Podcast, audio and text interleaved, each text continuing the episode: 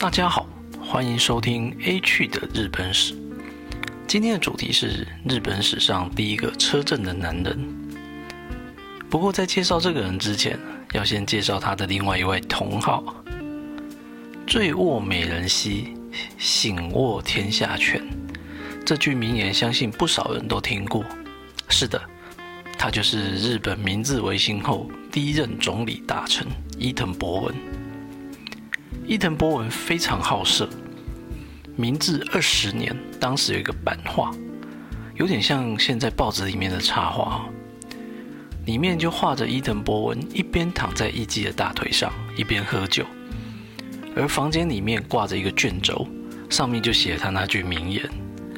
所以伊藤的好色程度啊，是举国皆知。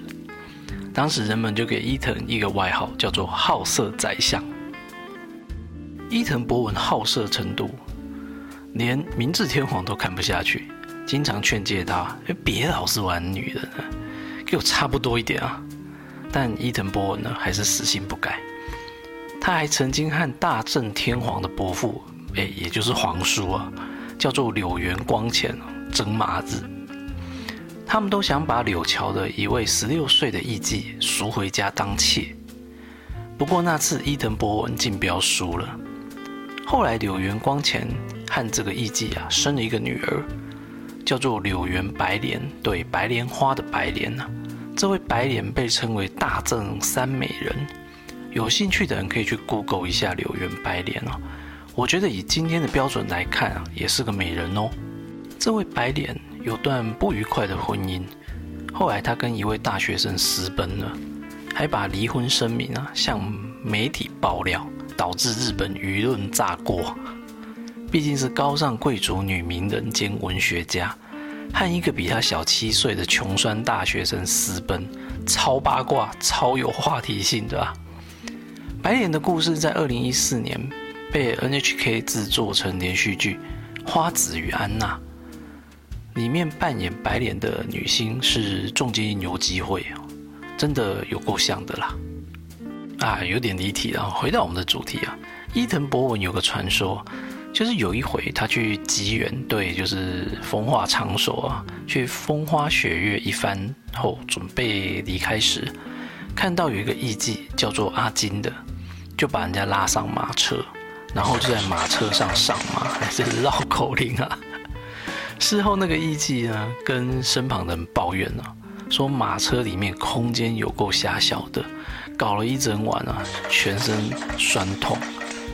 所以有人就说伊藤博文是日本史上第一个车震的男人，但实际上有个人可能比他更早，就是我们今天的主角在原叶平。在原叶平出生在平安时代的西元八二五年。这个在原叶平是日本第五十一代天皇平成天皇的孙子，诶，所以是皇孙呢。这个平成天皇的那个城呢？是城堡的城呢，不是令和前面那个平城哦。他呢才华洋溢，被列为六歌仙的笔头。日本三代实录中形容他体貌贤丽，放纵不拘。翻译成现在的说法呢，就是长得帅，但很软烂，根本渣男。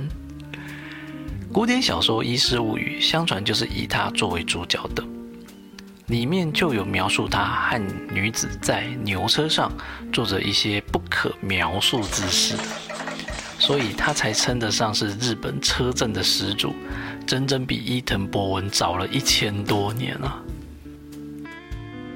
传说在原叶平一生中曾和三千七百三十三名女性上过床，换算一下，一天一个，十年都搞不完，只能说他的肾功能真好。而那些女性中啊，还包含了天皇的后妃，其中还有一位身份特殊的伊势斋公。这边说明一下，伊势斋公是什么？伊势斋公是日本天皇从未婚的皇族女性中挑选出来前往伊势神宫侍奉神明的女性。伊势神宫呢，算是天皇的祖庙。既然是侍奉神明的，当然要挑圣洁的处女来担任了。